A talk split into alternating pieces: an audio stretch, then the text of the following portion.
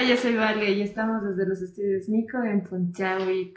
Estoy emocionada, estoy sorprendida porque recientemente la conocí es una persona tan adorable. Estoy con Nicole Arzabe. ¿Cómo estás, Nico? Súper feliz, súper lindo este lugar. Qué hermoso, yo no lo conocía. Y, es, eh, y eso que tuve mi primera tocada de, con mi papá aquí en la Feria del Fin del Mundo. Aquí afuera, sí, sí, sí. Ay, que no sabía eso, mira sí. de enterarme. Sí, eh, fue bien bonito y especial porque fue la primera vez que hemos tocado con mi papá. La primera vez en la vida. Y fue aquí abajito. Así que estoy muy feliz. Qué bueno, entonces ya eres parte de la casa. ¿No subiste acá arriba al no, estudio? No, nunca, nunca, nunca, nunca. Solo veía el letrero de Mico y siempre me dio curiosidad. Pero no, nunca. Gracias. Qué lindo, entonces. Creo que esto se va a poner ameno. sí. Entonces, Nico, cuéntanos un poco de tu carrera, cómo comenzó este, este amor por la música. Por la música, oye. El amor por la música creo que lo tengo ya de muy, muy pequeña. O sea, hay videos de, de mí que no hablaba nada, pero ya cantaba. O sea, trataba de cantar, de imitar lo que escuchaba en la radio o en la tele. Y no sé, creo que es algo que, que siempre lo tuve porque mi papá igual es músico. Entonces, y es el único músico en la familia. Y bueno, por lo que sé, mi familia antes, digamos, mi abuelo, mi tío, mis tíos, no sé, siempre intentaron medio que meterse y nunca les salió. Mi abuelo creo que tomó clases de guitarra años y nunca pudo. Y bueno, mi papá el único que le salió con talento y ya, no, pues e, e, él me influyó muchísimo, yo lo veía él en escenarios, lo veía tocar con Calamarca, en el teatro al aire libre súper, tenía, bueno, tengo todos estos recuerdos que yo creo que influyó mucho en mí, ¿no? Decir, wow, quiero esto, de escuchar a la gente así, gritar, emocionarse, creo que eso, eso siempre me, me ha gustado, esa euforia que causa la música. Y mm, ya a los nueve años, mi abuela me metió a un coro, que yo creo que eso ha marcado igual bastante, porque ahí aprendí a cantar, ¿no? Ahí aprendí a, o sea, supe que podía cantar, que, que podía aprenderme canciones y ahí empezamos, hasta hemos grabado un disco con ese coro. Fue la primera vez que entré a un estudio de grabación, digamos. ¿Qué coro era? Era Honer, se llama el coro Honer. Eh, Súper lindo, era música clásica creo. Cuando cantábamos canciones de en francés, en alemán, así. Mm, sí, clásico clásico. No sé si has visto una peli que se llama Los Coristas, francesa.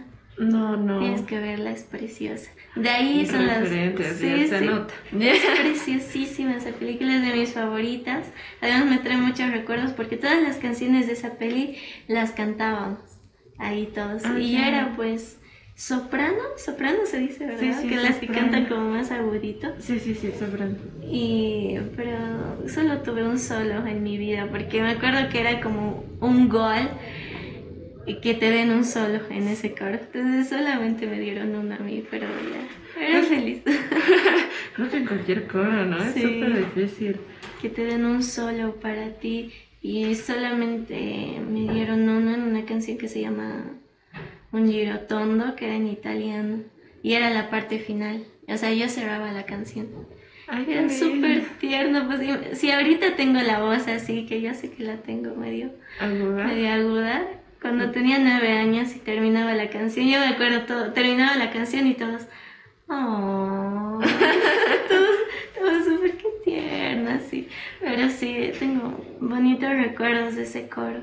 Y ya después, lo, creo que estuve como tres años ahí y ya me salí y empecé a cantar yo nomás, digamos, ya sin ninguna escuela y a los 17 años entré a una banda que se llama Doble Sentido, que creo que siguen los chicos, que covers de rock, covers así de Maná, de los Beatles, así. Qué complicado. Sí, suena, Suena un cacho Suena ¿cómo se dice? La típica banda paseña. Sí, exacto. Pero siento que estuvo bien, estuvo bien que yo esté, que yo haya experimentado, porque con ellos pude subirme a un escenario ya sola, porque eh, en el coro éramos un montón de niñitos, ¿no? Entonces yo solo cantaba ya, pero en con doble sentido, sí, yo me paraba, ya estaba al frente, yo era la cantante, y no, re mal, la verdad es que yo mucho tiempo fui muy, muy tímida. Ya. Sí, en el escenario yo, yo me quedaba quieta, o sea, no sé si tenía pánico escénico, pero no me movía nada, así, Máximo agarraba el micrófono. Y de rock, todos los chicos, el guitarrista está súper pilas, así, rockeando, todo y así. Eh, hola, ¿cómo están? ¿Ya?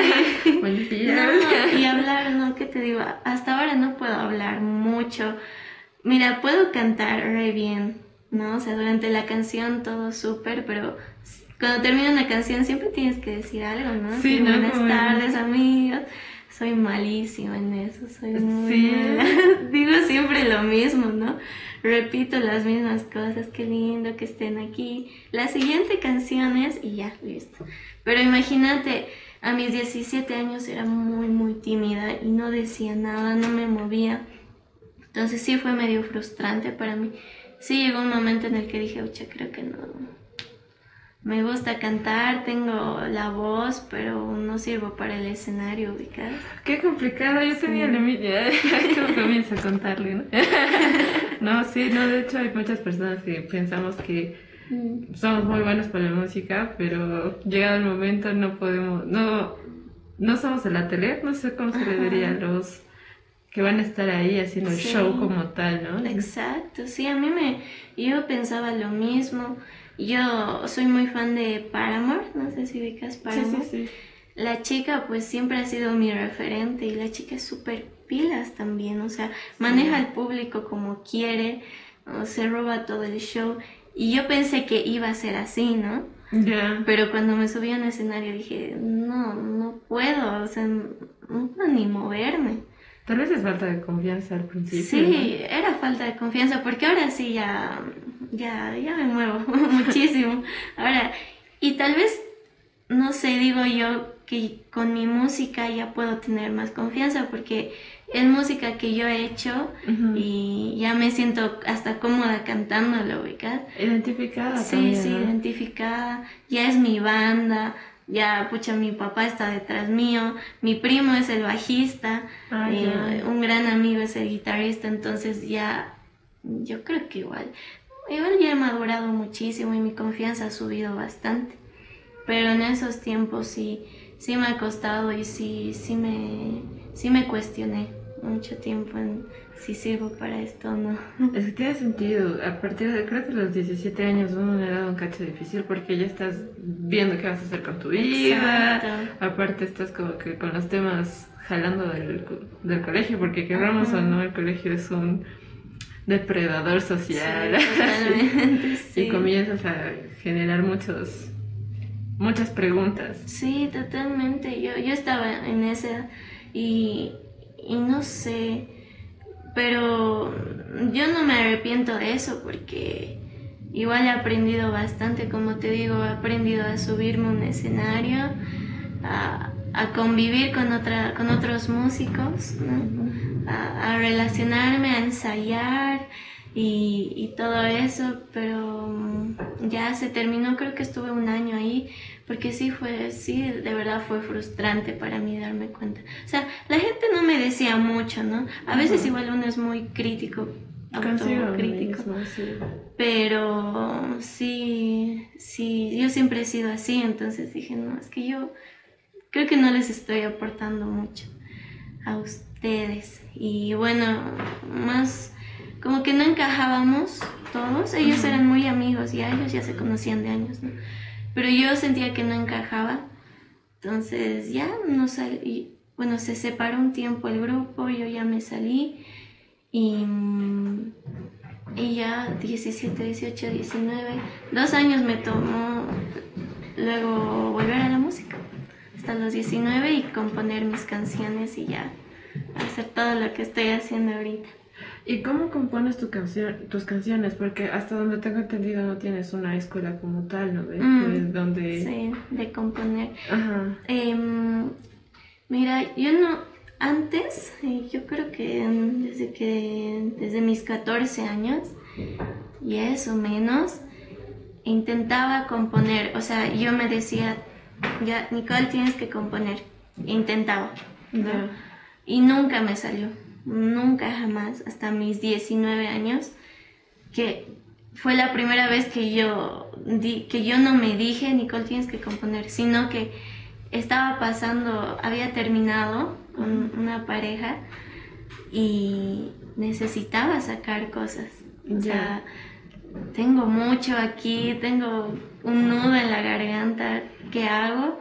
Y salió, o sea, empecé a agarrar mi guitarra y hice unos acordes y la letra salió sola. mm, lo escribí en dos horas máximo y, y salió ya mi primera canción y no fue porque yo me propuse componer, o sea, simplemente salió, salió porque sí, porque lo necesitaba, necesitaba sacar cosas. Entonces ahí me di cuenta y fue como mi primer amor a la música, dije, pucha, realmente me puede servir hasta de sanación la música, porque no, eh, porque es como que la música me encontró a mí, porque yo no fui, yo no quise buscarla, sino que me llegó a mí. Entonces, después de escribir esa canción, saqué mucho, me sentí mu- mucho mejor, ¿no?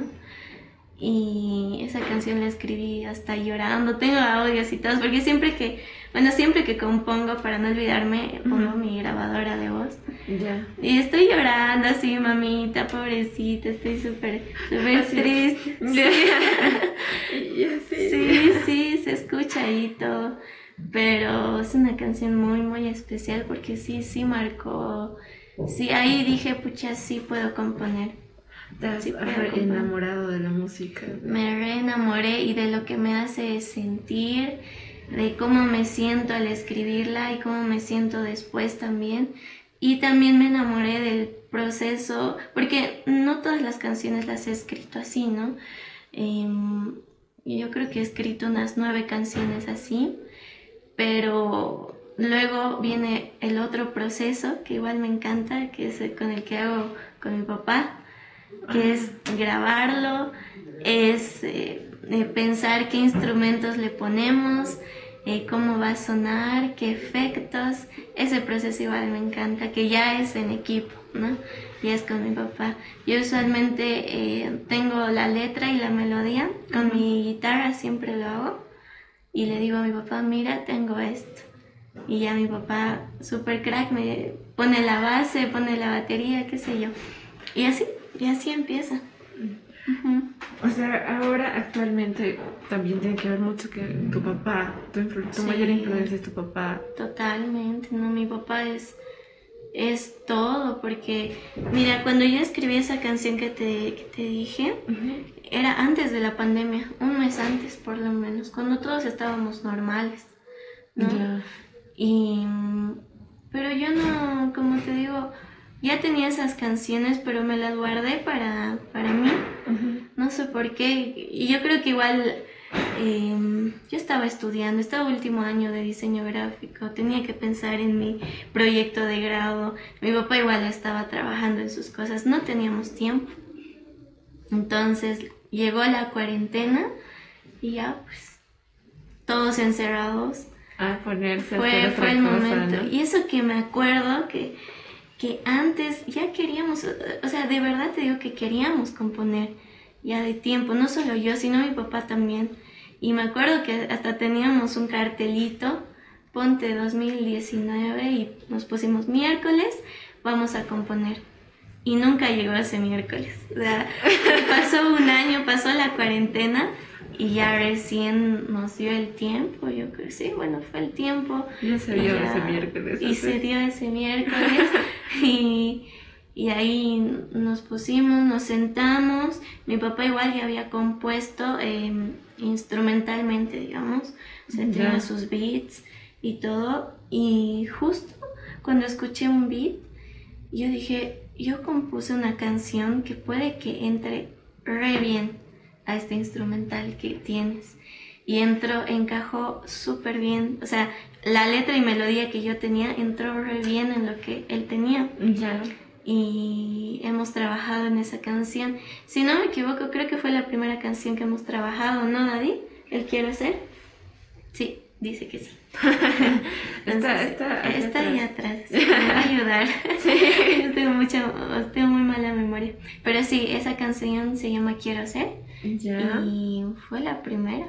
Entonces es muy especial esa canción. ¿Y esa canción tiene videoclip? No, todavía no. Ah, Todavía no. Estamos sacando cada mes. Sí. Ya eh, vamos dos canciones. Sí, con la primera canción nos hemos tomado más tiempo. Creo que pasaron ya tres meses. Pero y ahora sí nos propusimos, eh, propusimos, propuesto a que sea cada mes, cada canción. Wow, o sea, le estás metiendo súper fuerte la música. Súper fuerte, sí, es que es, es lo que más, es a lo que me quiero dedicar. O sea, yo sí la tengo clara. O sea, sí, sí me he cuestionado bastante porque me gusta hacer otras cosas. Digamos, me gusta sacar fotos, me gusta diseño gráfico. Y he trabajado de esas cosas también, pero no me hacen tan feliz como me hace ir a cantar. No, no, no me llenas. Solo la música ha podido llenarme así. Es difícil encontrar tu auge, ¿no? Es como Sí. que ha llegado un momento estás de soy bueno en esto, soy bueno en el otro, pero no me hace feliz. Sí, exacto, exacto. Y me acuerdo un día estaba viendo un en vivo de no sé quién, de una cantante, ya no me acuerdo, y hablaba con tanta pasión de la música. Yo me puse a llorar, hoy día soy súper sensible, me puse a llorar así, súper mal. Dije yo, la música, quiero dedicarme, porque sí, quieras o no, igual te cuestionas, como te digo, em, hasta, la, hasta tu misma gente te puede decir, siempre viene esta pregunta. Eso le decía a mi papá cuando yo decía, a uno que estudia derecho, siempre, ¿acaso siempre le preguntan después, ¿y vas a estudiar otra cosa? Jamás le preguntan eso a uno que estudia medicina. Jamás viene la pregunta de, ¿y no quieres estudiar algo más? Pero cuando te dedicas a algo relacionado con el arte, Uy, sí. siempre viene la pregunta de, ¿y qué vas a estudiar? ¿Y a qué más te vas a dedicar? ¿Y qué otra cosa más vas a hacer? A mí una vez me llegó la pregunta de ¿y qué vas a estudiar en serio? Así yo. Exacto. Ay, no. Sí, sí, entonces esas cosas a mí mm, sí frustran porque es hasta tu misma gente, ¿no? Y uno dice, pucha, igual entiendo un poco por qué lo dicen, obviamente no estoy de acuerdo, pero sí, me imagino que está relacionado mucho con el dinero y, y todo eso, ¿no? De hecho, el dinero es todo. En ese, en ese pensamiento, el dinero Sí, es todo. Yo igual pensaba que el dinero es todo, pero mi papá igual me dijo, mi papá en, tuvo muy buenas épocas, ¿no? Él estuvo en Octavia y ganaban o sea, muy bien, ¿no? Por supuesto pero- estuvo en el auge de Octavia, Sí. ¿no? Ganaba muy bien, pero aún así mi papá me dice que igual mucha gente no, no estaba de acuerdo. O sea, no era tanto por el dinero, o sea, igual es por, por cómo piensan que somos los artistas, ¿no? Sexo, rock and roll, drogas, ¿no? Sí, tiene mucho que ver lo, lo efímero de nuestro pensamiento, ¿no? Es como que un día estamos pensando en una cosa y el otro día estamos en otra y somos tan mm, incontrolables de alguna manera que... Sí, sí, entonces tienen, mm, pucha, un concepto tal vez antiguo todavía sobre los artistas, que en realidad no son todos, o sea, no todos los que mi papá, digamos, estuvo en bandas de heavy metal, rock, y él nunca se ha dedicado ni al alcohol ni a las drogas, jamás. Mi papá no toma ni un, ni un traguito de alcohol. Entonces, como una generalización que hacen que, o sea, que hacen ver mal a los artistas, ¿no? Sí. Pero no somos así, o sea, y creo que ahora ya menos. No todos, o sea, voy a admitir que estando Sí. aquí en el ámbito, ya dentro del ámbito, te das Ay, cuenta que hay mm. artistas y artistas. Sí, sí, sí. O sea, Sí, sí es cierto, pero no somos todos, ¿no? O sea, igual yo... Hay los que nos los tomamos en serio, ¿no? Sí, sí, sí, exactamente. Entonces todo eso igual te, te lleva a cuestionarte, pues así, pucha, igual quiero vivir tranquila, ¿me entiendes? O sea, yo quiero ser independiente con mi música, o sea, independiente económicamente también. O sea, también los artistas comemos, necesitamos pagar nuestras cosas, somos igual personas, o sea, no es un hobby. Entonces, eso, eso le cuesta un poco a la gente entender y es frustrante, como te digo, que a veces a tu familia te intente llevar a otro camino, ¿no? O sea, mi familia sí me apoya, pero igual, como te digo, siempre hay la pregunta ahí, ¿qué vas a estudiar? ¿Qué más vas a hacer? Sí, ¿qué más vas a hacer? Sí, a mí ese es, ese es mi caso, por ejemplo. Mm. Y hay muchos, conozco muchos artistas que es lo mismo, conozco, como estuve en el conservatorio, varios, varios, así, creo que el 70% así ha dicho, hasta aquí nomás me voy a ingeniería, hasta aquí nomás me voy a esto. Sí, eh, vino a tocar una amiga que es la Grace o la Grace, así lo escuchas ahora. Punto de que vino a tocar y me dijo, ¿sabes qué? No lo voy a dejar. no lo quiero dejar. Voy a seguir estudiando, pero no lo voy a dejar. Y yo era de, ¿y por qué lo estabas dejando? Es que tú ya sabes, la típica de tienes que hacer algo más con tu vida. Sí, es... No, y me da mucha tristeza porque realmente sí yo creo que igual es cosa de educación, porque imagínate, en el colegio igual no te incentivan mucho. A mí en mi último colegio, eh, la materia de música nos enseñaban los himnos. Tark. o sea, no. ¿Ni eso? No, no creo que lo necesitemos, ¿sabes? O sea, perdonen, pero no, enséñenos un instrumento, enséñenos a leer partitura, enséñenos realmente cosas cosas, no sé.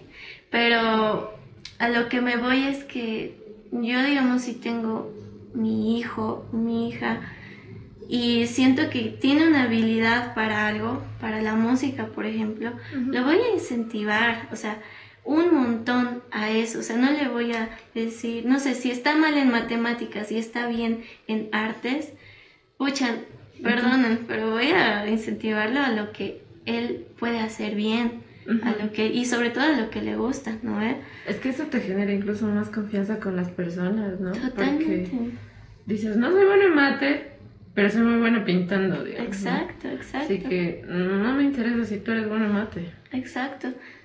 Entonces, ay, no sé, sí me da mucha tristeza que cuántos artistas se están perdiendo, cuántos creativos estamos perdiendo simplemente porque quieren que se dediquen a a algo que no le, no sé. Es que es bien complicado porque, mira, estamos recientemente también nuestra realidad como bolivianos es diferente. Mm, en Argentina creo que es un poco más fácil poder dedicarte a la música mm. porque incluso hay más estudios de, de, grabación, hay más personas que se dedican al ámbito, incluso no solo como productores, sino como promotores. También hay incubadoras y demás de una manera más grande, digamos. Aquí en Bolivia es como que conozco dos incubadoras. Mm. Sí. Después, eh, como tu papá, los bateristas así, son cinco creo, y esos cinco bateristas están en cinco bandas. Sí, totalmente, sí. Ahora que recién, bueno, estoy como un año, bueno, ya eso menos, ¿no? Pero que, que estoy saliendo a la luz, por así decirlo. Yo recién estoy conociendo las cosas, cómo se mueven las radios, cómo, y lo difícil que es entrar a una radio y sobre todo entrar como artista nuevo, porque ya los que tienen su nombre, digamos, Octavia, cosas así, ya entran muy fácil. Sí. Pero a los artistas nuevos, sí, créeme que nos está costando bastante y yo, pucha, estoy muy orgullosa de lo que hacemos. Yo sé que lo nuestro es bueno. Entonces, y no es que no estamos entrando porque no seamos lo suficientemente buenos. A veces igual uno se cuestiona, ¿no? Dice, ¿por qué no tengo estos números? ¿Será que mi música es mala? ¿Por qué no, me, por qué no estoy en, este top de la radio? ¿No? O sea, igual uno, es, complicado. complicado, sí. Yo ya recién me estoy dando cuenta de lo complicado que es, pero... Tienen que pasar años para que algunas cosas cuadren con tus expectativas. Un músico me dijo de, de Desaire, me dijo, no te rindas. O sea, y eso es lo que está en mi mente a cada rato. Solo, no te rindas, ya, no te rindas porque, como tú dices, igual muchos músicos llegan a un punto porque es frustrante a veces y dicen, no, ya no puedo, ¿no? Pero yo sí tengo en mente, no, no me voy a rendir. Voy a tratar. sí, ahí tiene, más bien hay personas como tú que quieren seguir con esto, porque si no vamos a seguir años y años esperando que Octavia saque un nuevo álbum, por ejemplo. Vamos a esperar a que, no sé, Vero Pérez siga. No, y hay artistas muy. Yo, como te digo, que me estoy relacionando recién. Em, estoy conociendo nuevos artistas que son tan capos, que tienen nuevas, no sé, nueva visión, tienen, traen nuevas cosas, ya no es solo rock, sino pop, muchas cosas, no sé, o, otros estilos, reggae, que son tan capos, pero mm, todavía nadie nos conoce tan bien, Tiene, tiene que ver también, creo que, con lo que se ha globalizado el mundo, así que consumen mucho de afuera ah, y a veces es como que... Claro, ya tenemos puerta abierta, o sea, podemos buscar en nuestro celular pucha, cualquier cosa y lo tenemos ahí, o sea, la información está ahí, la música está ahí de cualquier país, ya podemos escuchar y obviamente eso nos influye, a mí mucho me influye Billie Eilish, digamos, la amo, la amo, o sea, yo creo que verla, ver cómo ella hace su música, cómo se expresa, y no solo con la música, sino con sus videos, con su imagen, todo eso, a mí me inspiró muchísimo, muchísimo y, igual influyó mucho en lo que hago, ¿no? O sea, influye el rock, porque claro, lo tengo de mi papá. Mi papá escucha rock también. Él se ha dedicado al rock casi toda su vida. Amo, amo el rock. Pero igual eh, estoy yo, digamos, que escucho cosas Ponte Billie Eilish, Dua Lipa, cosas así. Entonces, esa fusión está creando nuestro propio sonido. Y sí, es recomendadísimo. Es como que lo, lo escuché y tiene un toque de pop, algo retro, con rock. sí, sí, sí, Súper diverso, pero súper bueno. O sea, he visto dos de tus videos, tres. Mm, sí, hemos, tenemos tres videos. De, uno de Podemos Escapar, eh, tenemos dos videos que es el video oficial y el live session que hemos hecho.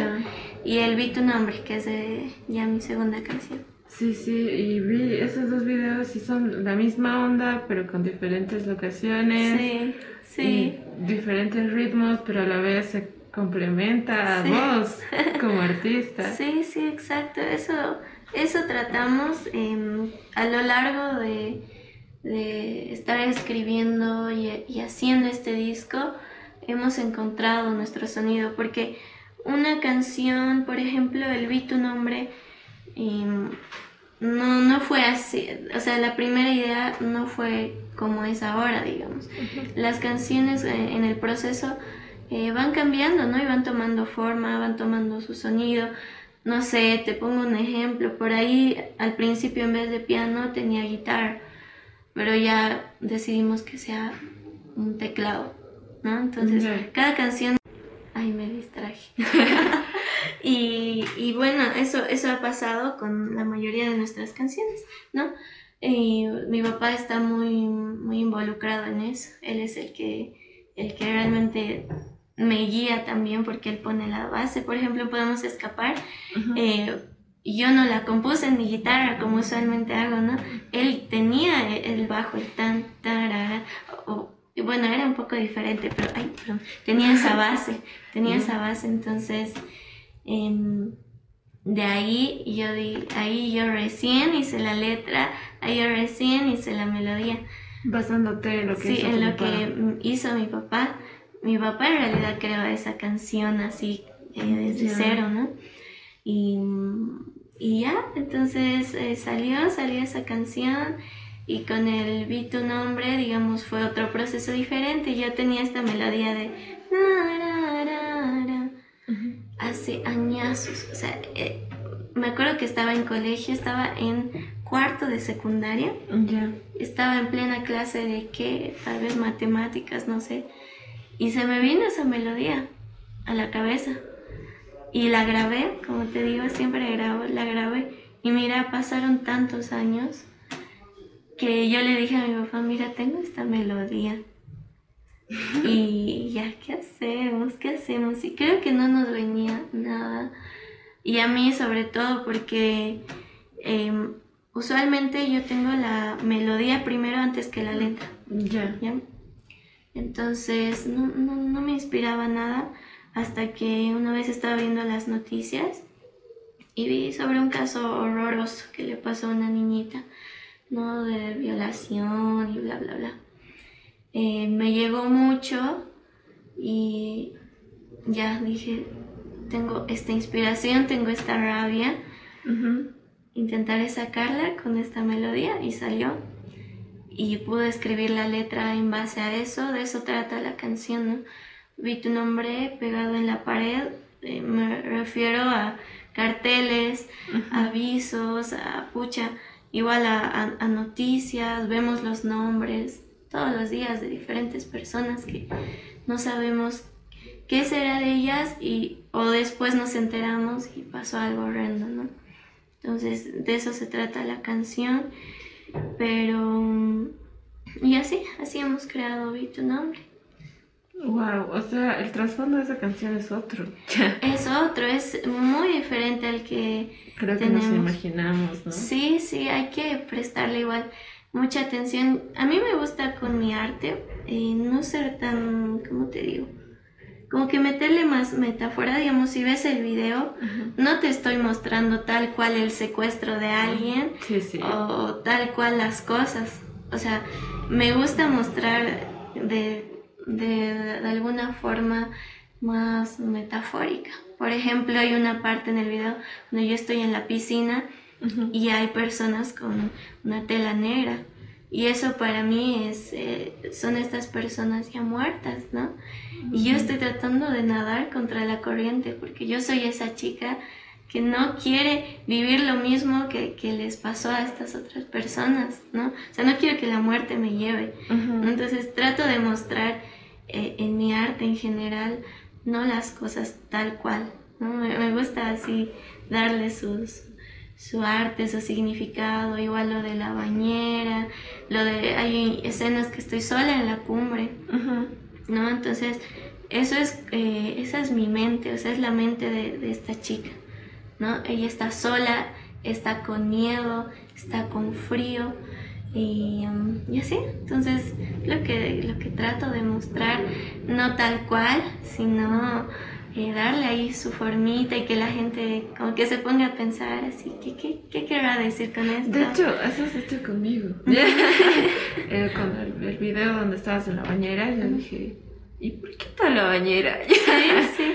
O sea, por ejemplo, bueno, el video trata de una chica que se está alejando de, ponte, de una relación tóxica o, bueno, mm, de algo, pero está escapando, ¿ya? Entonces, por eso hay las escenas donde yo estoy en la bañera, estoy triste y está esta escena donde hay alguien que me hunde y aparezco en la piscina.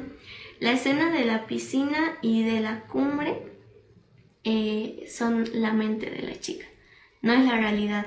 La realidad es cuando estoy en el bar, la realidad es cuando estoy en la bañera, estoy llorando, estoy triste, la realidad es cuando yo estoy en el, hotel sola. Pero el pensamiento de la chica es cuando estoy en la cumbre y en la piscina. En la cumbre es la mente, cuando la chica está sola, es cuando está triste, con miedo. Y en, y en la piscina es cuando no quiere, no quiere que la muerte o no quiere terminar como otras personas, ¿no? Entonces, eh, eso hemos tratado en el video, ¿no? Y yo no le explico así a la gente porque igual quiero que, que bueno, cada uno entiende el arte A su manera. a su manera y es lo bonito también, es, es lo que me gusta. Lo no, no, subjetivo sí, de... Lo subjetivo, no. No me gustaría ir explicándole esto, digamos, a cada persona que me diga, ¿no? Lo van a ver en el podcast. Sí, bueno, ustedes sí. Pero mm, sí, me gusta igual que la gente ahí trate de pillarle la historia y si no, que le pille una historia que esa misma persona crea que es, ¿no? Entonces, eso es lo, lo bonito. Wow. Acabo de entender un video que estaba cuestionando mucho. Ya, o sea, no, no cuestionando de la mala manera, sino como que, ¿por qué? ¿Qué ha pasado? Sí, sí, sí, pero está bien, está bien que eh, me gusta que la gente me diga, mucha, pero ¿qué quieres decir con esto, no?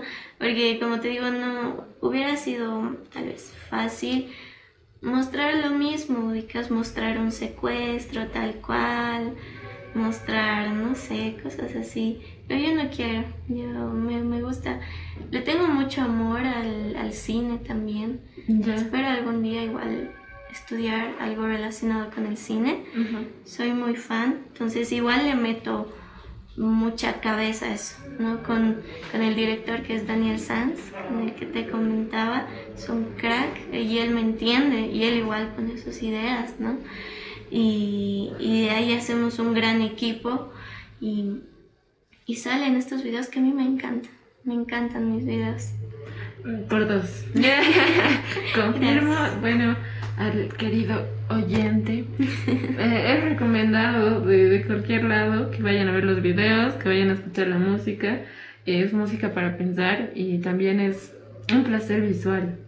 Eh, los videos Gracias. tienen un estilo muy diferente al Ujú. contemporáneo, sino está muy tirado a lo retro, a lo vintage. Mm. Y eh, eso, muchas felicidades, Nico. Sigue Gracias. adelante. Bueno, ya sabes, esta es tu casa también, cuando quieras. Mil gracias, no, muy lindo lugar, como te dije.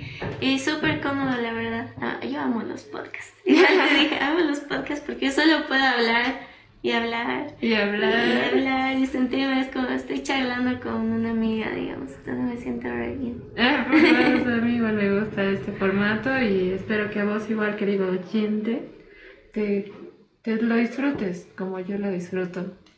Y eso sería todo por el día de hoy. Vamos a seguir tener una segunda sesión, espero algún día. Sí, claro, claro que sí. Así lo vamos a hacer en pijamada y todo. Sí. Pero eso sería. Muchas gracias a todos. Muchas gracias, Nico. Muchas gracias a tu papá por acompañarnos. Está por ahí, gracias. Creo que se fue a fumar su puchito. Y esto sería. Nos vemos en una siguiente. Nos escuchamos o nos sea. Hasta luego. Adiós. Chao, chao.